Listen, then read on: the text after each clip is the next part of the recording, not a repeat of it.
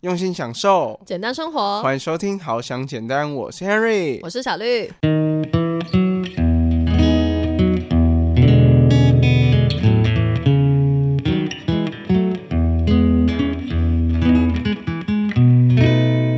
Henry 的残骸。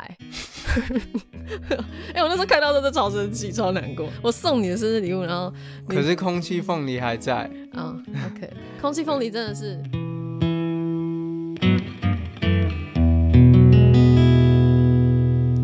今天呢，是我们二零二三年的第二个礼拜的第一天。嗯哼，对，所以很快的，我们二零二三已经过一个礼拜了。所以呢，先在这边跟大家说一声新年快乐，新年快乐！对，那今天呢，Henry 跟小绿就要来聊一聊。小绿最近突然有一个跟他的名字相当符合的一个兴趣，对，跟绿有说。关。嗯哼，对，那这到底是什么兴趣呢？来，小绿，你要不要跟大家分享一下？就是我最近开始有种一些植物，也没有那么最近，大概持续了几个月了。嗯嗯嗯，Unbelievable！为什么？因为你以前感觉就是不会特别想要自己就是去多花时间种一个植物啊，或是 do something 这样。嗯嗯，对，就之前会觉得说，好像在我们家因为太潮湿，嗯我们家那边真的挺潮湿，尤其是冬天的时候，嗯然后觉得好像植物在我们家是活不太下去的，因为我们家的那个阳光其实没有很多，对，就采光没有很好。对对对，只有早上的时候会有一点点的，也算是斜射，也不是说直射，就是照进来这样一下下而已。对，因为之前小绿就有跟我讲过，就是他们家其实植物真的是很难生存。他好像说他以前也有养过一些植物还是花啊什么的，嗯，然后都死光了。应该是说之前也不是我在养，就我记得我哦们家嗯小时候啦，我小时候的时候也是有养一些，但是现在就已经都没了。我也是不知道说，诶为什么他们就都消失了，好可怕，怎么都消失了呢？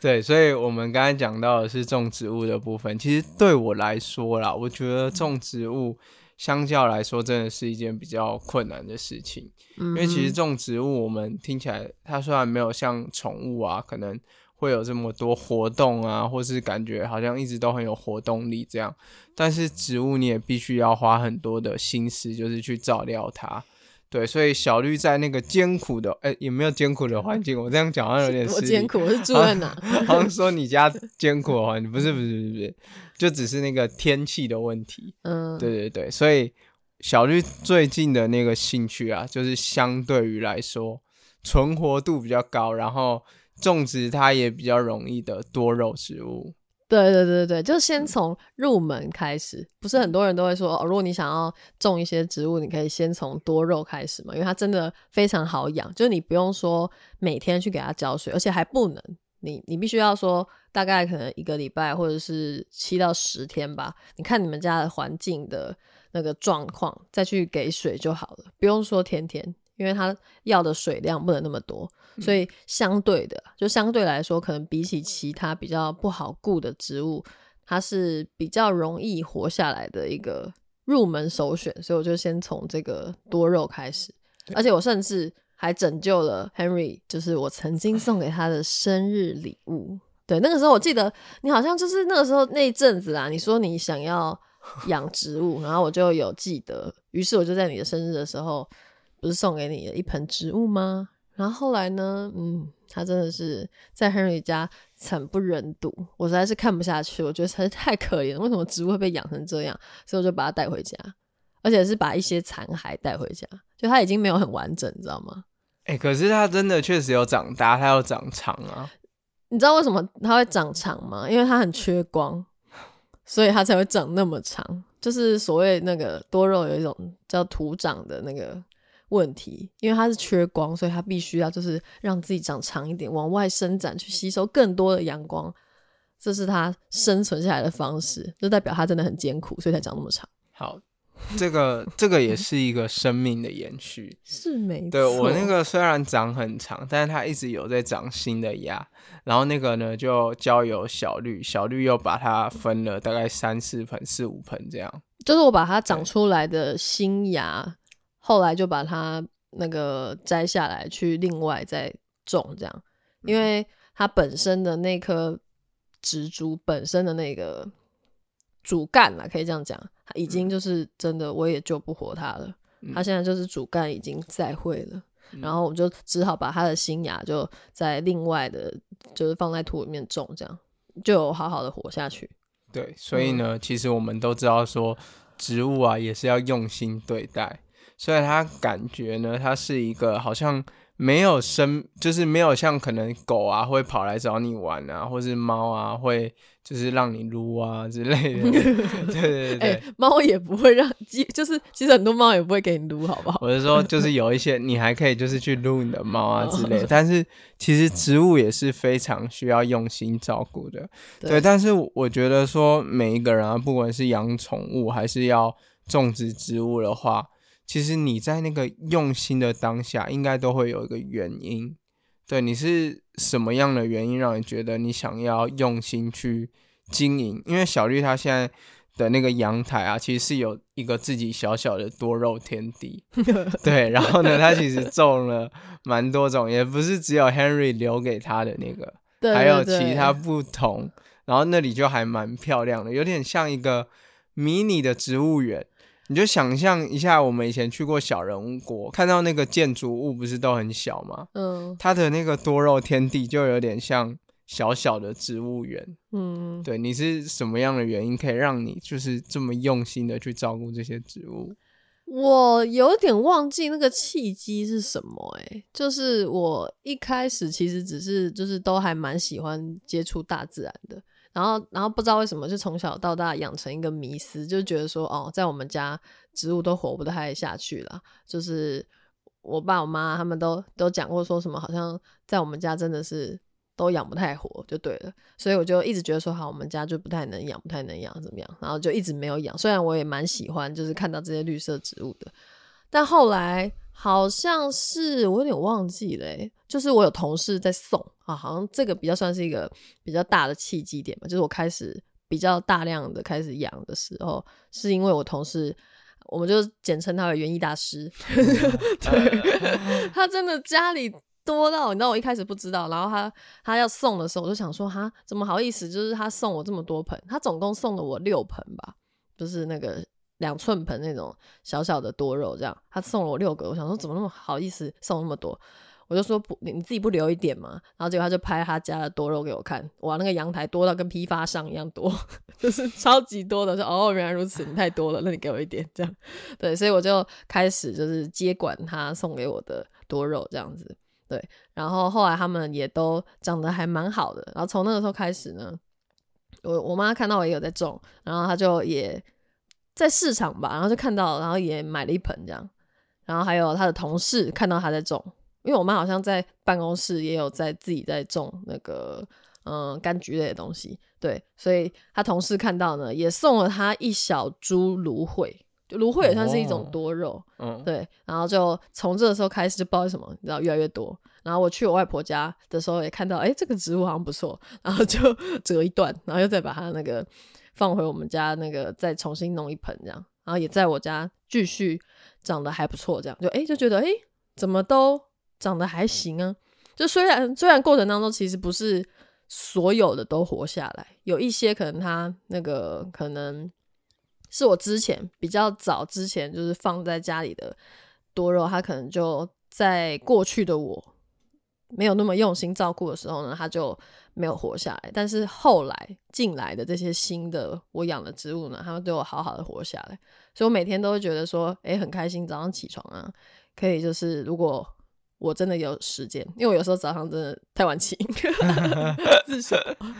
太晚起的时候就会没有时间去看它们。然后就是可能早上起床都会先喝个水嘛。然后喝个水的时候就边喝，然后边看看他们就是现在长得如何啊，然后太阳有没有照到他们呢？然后有没有就是怎么情况啊？就觉得还蛮疗愈的。然后那个那个 Henry 也知道，就是我如果出去玩，我都会选择说尽量是大自然行程，我不太喜欢都市行程。对，所以我就是比较喜欢看到这些植物，然后觉得比较舒服的那种感觉。这样，对，一直以来我都觉得是很疗愈我的。情绪啊，或者是身体健康也好，对我一直都觉得说是很喜欢，但不知道原因是什么。然后所以后来才去看书啊，然后跟听一些呃 podcast 的内容，才知道说哦，原来这些植物疗愈我们，它其实是有它的道理在，也有人去研究，甚至有专门就是在做园艺治疗的人。对哦，所以这样听起来的话，我终于知道为什么小绿可以就是经营出一个自己的小小植物园。嗯，对，因为那个植物园真的是他用那个那个喜饼礼盒的那个铁盒子，哦，对我真的都是有点算是废物利用，我很少花钱在就是买他们的一些工具上，我顶多是可是那个是有质感的废物。啊，对，废物利用啦，就是资源回收的那种。那是喜饼礼盒嘛？好像不是啊，就是饼干的铁盒。啊，饼干的铁盒，对对对，饼干的铁盒。然后因为后来太多株了，现在到底有几株，我有点忘记数了，反正就七八株吧，有个七八盆，小小盆那种。然后如果每一盆都要那个拿进来浇水，因为我都会把它拿到那个呃我们房子里面浇水，这样比较好浇啦，就我我觉得比较好操作。那如果一盆一盆拿，真的超麻烦的，所以我就把它一起全部放在那个小铁盒里面，然后这样就可以把它整整盆，也不是说整盆，叫什么整排，整排一起拿进来就很方便这样。然后后来又越来越多嘛，我不是说那个 Henry 的残骸，哎、我那时候看到真的超生气，超难过。我送你的生日礼物，然后可是空气凤梨还在，啊、o k 空气凤梨真的是，你是黑手指中的黑手指，也绝对可以把它养活，好吗？空气凤梨真的是一个很神奇的存在，它真的是你你你大概两三礼拜没管它，它可能还是会活得好好，但是它会看起来有点奄奄一息。这个时候你就是给它泡个水，它就会活下去，这样，所以很适合 Henry。对，所以呢，这边我们就可以知道说，哎、你看刚才听小绿讲那个植物的事情，哇，讲到口若悬河，对不对？滔滔不绝，对不对？就是觉得很喜欢他们，对，所以我们就可以知道说，其实，嗯、我们如果用心去对待植物的话，虽然它感觉好像都在那边不动，嗯，但其实每当你帮它浇一次水，然后呢，每当你就是去照顾它，或是帮它换新的造景啊，或是去对它 do something 的时候，do something 怎么听起来很怪，对，然后呢，它其实是会有反馈给你的。绝对会啊，对，就像小绿刚刚有跟我们分享到，就是植物啊跟情绪之间的关系，可不可以嗯再跟我们讲详细一点？OK，像一直以来我不是都很喜欢绿色嘛，所以我也才叫小绿嘛，就是这是我叫小绿的其中一个原因之一啦。对，然后后来我才发现说，哦，其实绿色这个颜色呢，它其实对于我们眼睛来说是最舒服的一个状态。就怎么说呢？人类不是有对焦的一个系统嘛，嗯就有点像相机，我们不是会有那个对焦，只是我们眼睛会自动去做对焦。嗯那对焦的时候，它会有一个距离的问题嘛。然后如果说你是看在绿色这个颜色上的话呢，那你的那个睫状肌跟水晶体，它其实在这个状态里面是相对是最放松的。但如果说你是看红色的话，它反而就是要对焦在一个比较紧绷的状态。对，就是在所有颜色当中，其实绿色它是让你的眼睛最舒适、最放松的一个颜色，这样子。对，所以我们小时候啊，就是我记得我爸妈很常跟我说，哎、你就看那个远方那个绿色的山啊，对啊，这样你以后就不会近视，就是多看，你就尽量看，只要看到绿色你就死盯着它。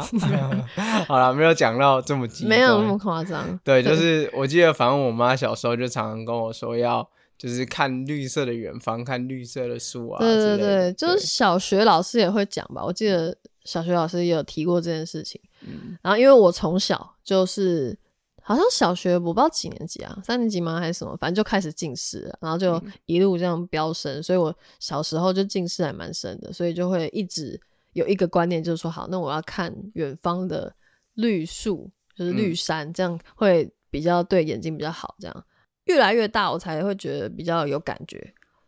真的，你就是你盯着那些绿色的植物看的时候呢，会有一种放松的感觉。呃，像我有一个习惯，我有个习惯是因为我几乎每天上班出门都是坐公车，然后坐公车从我家到那个上班的路途当中呢的前面一段，嗯刚好都是经过很多山呐、然后很多树的地方。我们住在深坑，就是有一点就是你知道吗？必须要从山中出去的感觉，好像也没那么严重，但是就是大概是这样。对，就是你坐车到台北市的过程当中呢，就是会经过一片绿色的山、绿色的树，这样对。然后我就会在这段期间呢，我通常会刻意的告诉自己啦，就是说这个时候我就不要再划手机了，然后也不要说就是盯着什么呃其他的地方，我就是尽量如果可以看到公车的窗户外面，我就是看着外面这样，然后这样一路这样看看看看看，看到说哎好，我进入城市了。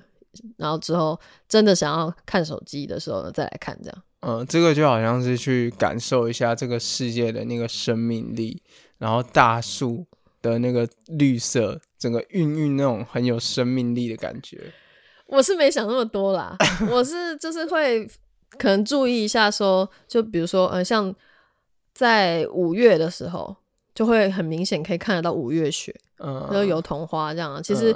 每天你以为就好像说你每天看都是同一片山、同一片的山林，但其实它一直都有很多的变化。如果你有仔细去看的话，对，就是它其实每天长得都不太一样，只是看你怎么去看它。对，说不定可能今天跟明天它真的长得一样好，但你从不同角度去看也会有点不太一样。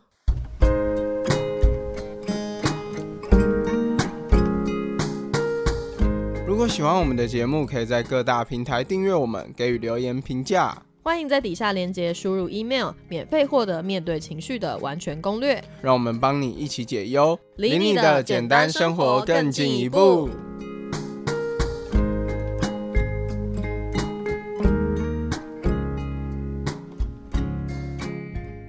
我就发现说，哎，除了那个绿色对眼睛很好之外，有一个让我觉得很意外的东西，嗯，就是以前我们会觉得的它可能有点脏、有点臭、有点不喜欢的东西，就是植物的那个土壤。我不会觉得它臭啊，就是我我说我自己好不好？就是我自己个人，或是甚至有很多人会觉得那个土里面可能会有虫啊，或是会有什么东西。嗯，没想到这个土壤竟然对我们的人也有一些帮助。对它其实。对于我们的情绪来说是有一个影响的，就我我不知道大家有没有就记得那个味道，就是潮湿的土壤啊，通常会有一个很特殊的味道，我不知道就是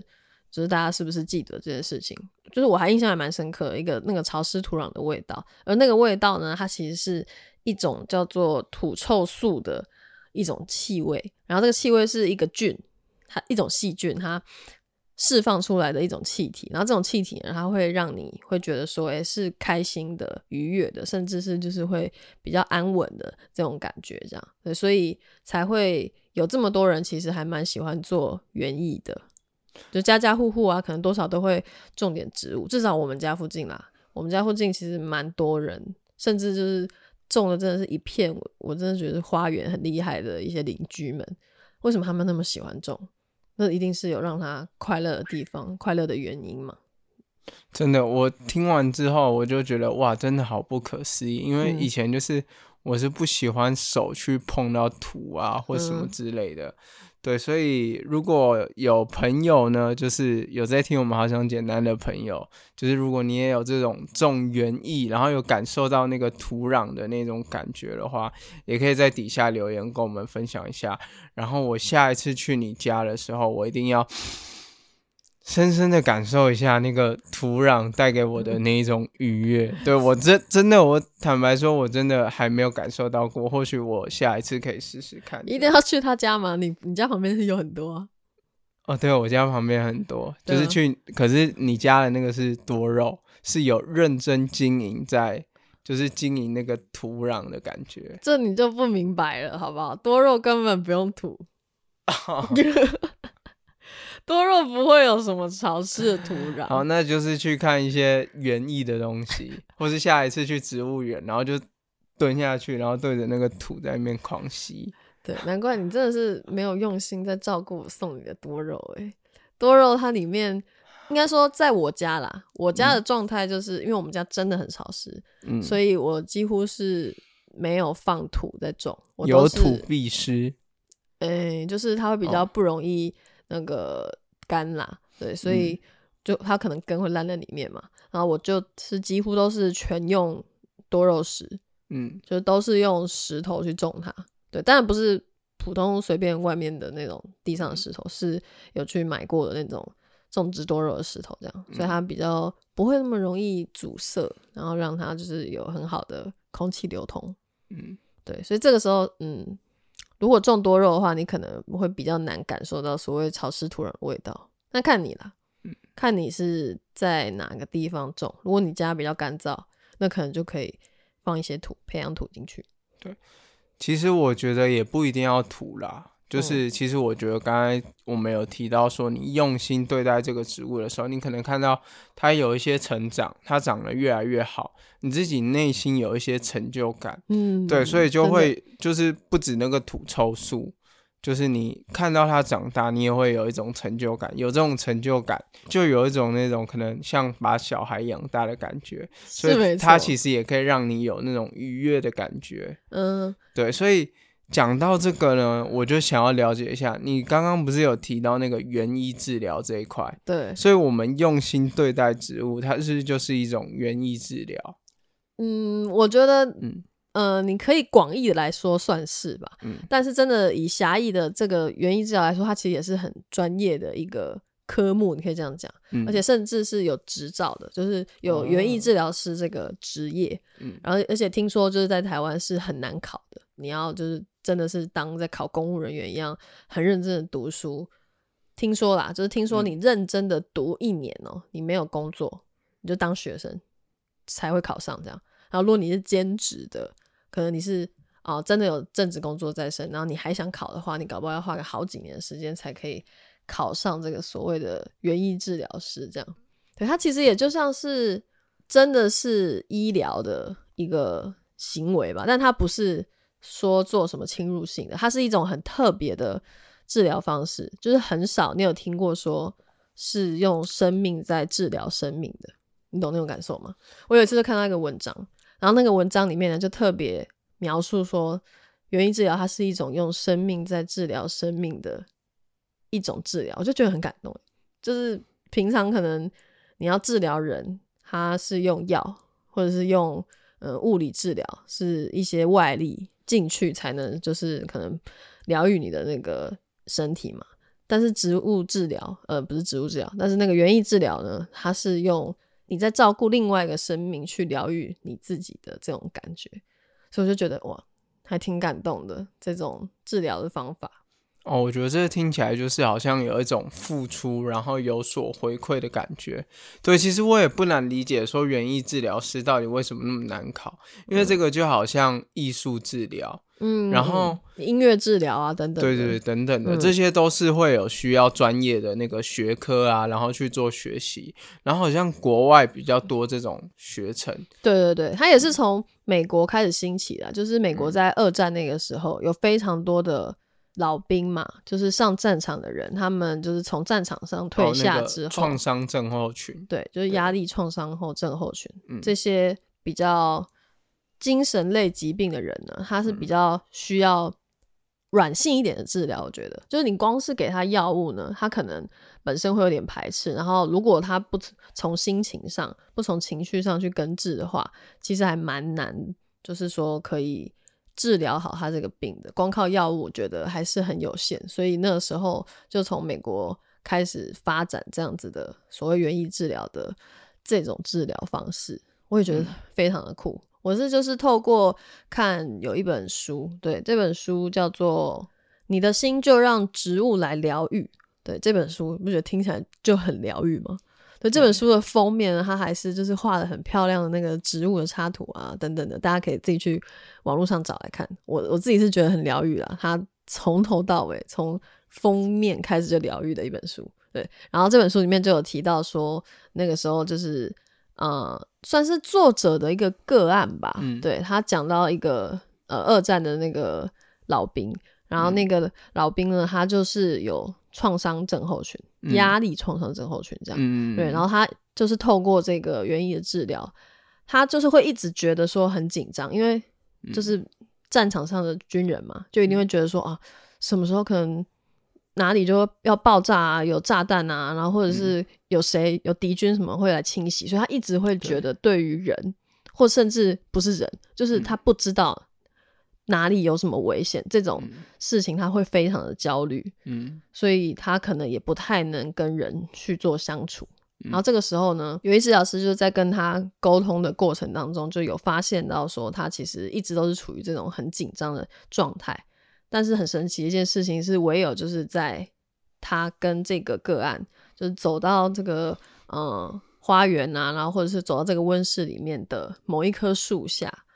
他就会在这棵树下开始跟这个治疗师有互动，就会跟他说，会跟他开始说话。可能在其他地方他都不会跟他说话，但是当在这个植物面前的时候，他就会开始跟这个治疗师说：“哦，嗯、我只有在这棵树下才会觉得说是很平静的，就是因为植物嘛，他们就是在那里，他们不会对他有任何的威胁性，所以对他来说，这个环境呢是一个很安稳的、很安心的一个状态，所以他可以透过这个媒介，可以说植物是一个媒介，然后让他敞开他的心胸去面对其他人，然后可以去开始展开他其他的人际关系。刚才讲到这个压力创伤症候群，我不知道大家有没有看过一些，比如说像《红翼行动》啊，或是很多美国的战争电影，嗯，然后是美国狙击手啊，像美国狙击手，他也是被一个就是有这个压力创伤症候群的一个老兵，然后开枪射杀身亡的。嗯，对对对。对，所以刚才小绿讲到很多战争的问题嘛，其实他们在战场上还有一个就是很容易会很害怕身边的邻兵就突然就被敌人解决掉了，嗯哼，对这些很多很不安的因素，嗯。对，可是通常他们在休息的时候，或是在战争里面，他们会找一个自己的避风港的时候，有可能是在树林里面。对他们可能躲在树林里面，或是躲在树底下。对，所以这个时候会让他们产生安稳的感觉。哦，所以等于说对，所以等于说他回到现实世界之后，或许他站在那个大树底下的时候，他就会有一样那个相同的感觉。哦，这个书里面没有提到，哎，我自己的感受啦，就是以我可能之嗯。前也、呃在军校啊，然后有受过一些就是可能寒训啊、暑训，像我们如果是在那种大草原啊，然后太阳直射，我们就会觉得哦超热、超不舒服。可是当我嗯。们休息吃午餐的时候，我们通常都会去找到那种对树荫底下，对，这时候就可以感觉到，虽然我刚才很辛苦的就是在里面粗糙，可是又回到树荫底下的时候，我就可以感受到我自己现在的状态是不会受到那个紫外线的波及，嗯，对，然后后现在是一个比较安全，然后比较放松，然后就觉得说，没想到我在一个困苦的环境，然后还有一个可以让我这种放下心情的一个地方。对，就是一个好像植物是你的庇护所的一个地方。对，所以其实从刚刚聊到现在，我们就会发现说，我们在对待植物的过程，跟感受它疗愈我们的过程，其实也可以反映出我们自己现实生活的一些状态。就比如说 Henry 刚才举的那个例子，可能士士兵以前都躲在树林里面，嗯，就可以反映出他真实的状态可能是这样。我觉得我后来发现呢，没有养不活的植物，其实不管你在什么样的环境，你人可以住在那边呢，我觉得植物就多多少少一定就可以活下去。但除非可能你你如果住在没有阳光的地方，那另当别论，就是你可能要另外买那个就是光照它这样。嗯，反正怎么样，我觉得不管是怎么样，只要你有用心去照顾它，它一定有可以活下去的方法。那就是你有没有花时间去照顾他的问题。所以后来我就发现说，哎、其实我可以透过就是植物的状态呢，来去看说我的工作啊跟我的生活其实有没有平衡这件事情。因为我要有时间去照顾他们，他们才会活得好好的。那代表说，哎、我也才有我自己的时间去照顾他们。因为照顾他们的过程，就是有点像是，嗯、我自己独处的时间，你知道吗？我常常就是帮他们浇水的过程当中，会很容易进入就是类似心流的状态。那算心流吗？就我会觉得时间过得很快，嗯，真的非常的快，就一一一瞬间说，哎、为什么一个多小时过了？我不是才帮几盆就是多肉加个水而已吗？这怎么会过那么快？但是我浇的水不是说哦，就只是把水这样抹撒一遍就就结束了，因为因为照顾多肉那个我啦，我是没有说就是直接把它水从头浇下去，我会浇在土旁边，因为我们家这边比较潮湿，所以我就不太敢说直接浇在他们身上，怕他们那个干不了，然后之后太阳照射会让他们晒伤。这样，对我为什么会知道这些，也是我有花时间去了解这件事情。对，所以我觉得从照顾植物上呢，它可以是一个你去反观自己生活跟工作有没有平衡的一个指标。我后来发现这件事情，我觉得蛮有趣的。对，就像你如果发现说，你最近啊，原本你有在种植物嘛，对不对？嗯，你最近可能连走过去植物看它们一下，感受一下它们疗愈的那个时间都没有。对，这是这个时候，你可能就会发现说，你可能把生活大部分的时间太着重在，比如说工作啊，嗯或是某一个地方上面，然后你可能都没有时间去有休息的这个时间，嗯，那你就可以做一些生活上面的调整，对对对，可能是减轻一些自己的工作量啊，或减轻自己压力等等的。嗯，对，嗯所以二零二三年的刚开始，我们就分享了一个疗愈的，就是一个活动给大家。对，对，所以如果你有想要就是有一些疗愈的部分的话，或许你也可以尝试，就是去买一个简单可以种植的多肉，然后可以多观察它，用心对待它，然后感受一下它给你的反馈是什么。嗯，我觉得这对于就是稳定你的情绪啊，或者是给你自己一点时间来说呢，是很有帮助的一个方法了。然后也是我我自己觉得很喜欢的方法。如果你也喜欢看看一些绿色的小东西们，那你就可以从这边开始下手。然后如果你真的是黑手指，不是绿手指的话，就从多肉开始好吗？或者是从什么黄金葛，好不好？这种就是真的很容易种的植物开始，就也不会那么挫折。他他如果真的怎么了，你也不会那么伤心，你知道吗？对，我觉得小绿刚才在讲那一番话的时候，他这样看着我，就让我一直想到我分给他的那几盆多肉。哎、我那个时候真的觉得很伤心哎、因为那阵子刚好台北就是连续下了两三个礼拜的雨，而且是有时候还是倾盆大雨那种。然后我就突然想到说，有一天我就突然想到啊，就想说他是不是把植物放在外面啊，就是阳台外面，所以多肉就会每天吃到一堆水，淹死在那边。然后就是就突然想到这件事情，然后我就问 Henry 说他到底发生什么事情，他一直不跟我讲哦，原来他已经快寿终正寝了，他没有到快寿终正寝，他真的快了。没。后来我把他带回家也一样救不活啦。好啦，可是它长出新的株啊。对，好了，我不要人执着于那个好了。植物跟人一样，本来就有生老病死、悲欢离合。但他是死于非命吧？我觉得。好啦，再再讲下去的话，大家可能会很想揍 Henry。我已经很想揍了。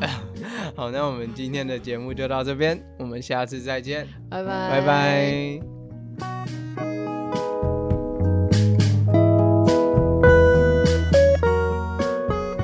如果喜欢好想简单，可以点开资讯栏连接，用每个月一杯咖啡的钱赞助我们。也可以到 Apple Podcast 给予我们五星评价，分享你的想法哦。谢谢大家的收听啦。